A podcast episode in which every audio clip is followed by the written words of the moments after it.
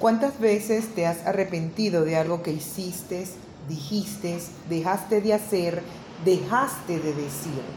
¿Cuántas discusiones, tragedias, rupturas, arrepentimientos podrían evitarse si en esos momentos de ira, rabia, euforia, decepción o estrés controláramos nuestros impulsos?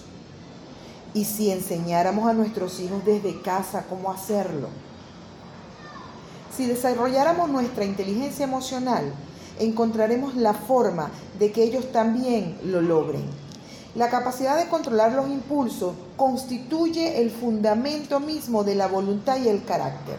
Hay algunos estudios que han logrado comprobar que la inteligencia emocional reside en áreas del cerebro distintas a las del coeficiente o cociente intelectual. Hay centros cerebrales específicos que gobiernan la inteligencia emocional, lo que diferencia ese conjunto de capacidades humanas de la inteligencia académica o coeficiente intelectual, que es como llamamos las competencias puramente cognitivas. También en otra parte están los rasgos de la personalidad. Desarrollar tu inteligencia emocional te ayuda a mejorar tus relaciones, la comunicación y comprensión, gracias a la empatía que puedes lograr desarrollar. Entenderás lo importante de saber cómo decir las cosas para mejorar tu, interacción con tu entorno e inclusive para mejorar el desempeño de tus subalternos. Tener relaciones de pareja armoniosa donde los acuerdos prevalezcan, logrando así un equilibrio en tu cuerpo, evitando que el estrés haga colapsar tu sistema nervioso e inmunológico. Influimos de forma constante en el estado cerebral de los demás y viceversa. Por eso la importancia de cómo decimos la cosa. Por eso la importancia de desarrollar nuestra inteligencia emocional.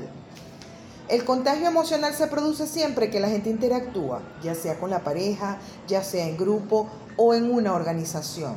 Siempre será la persona más expresiva emocionalmente el emisor de esto. En muchos casos, la persona de más poder marcará el estado emocional del resto de su entorno o de las personas cercanas a él. El contagio emocional surge automática, instantánea e inconscientemente y escapa a nuestro control. No podemos controlar lo que vamos a sentir, pero sí decidir qué hacemos a continuación. La inteligencia emocional son un conjunto de habilidades donde destacan el autocontrol, el entusiasmo, la perseverancia y la capacidad para motivarse a uno mismo.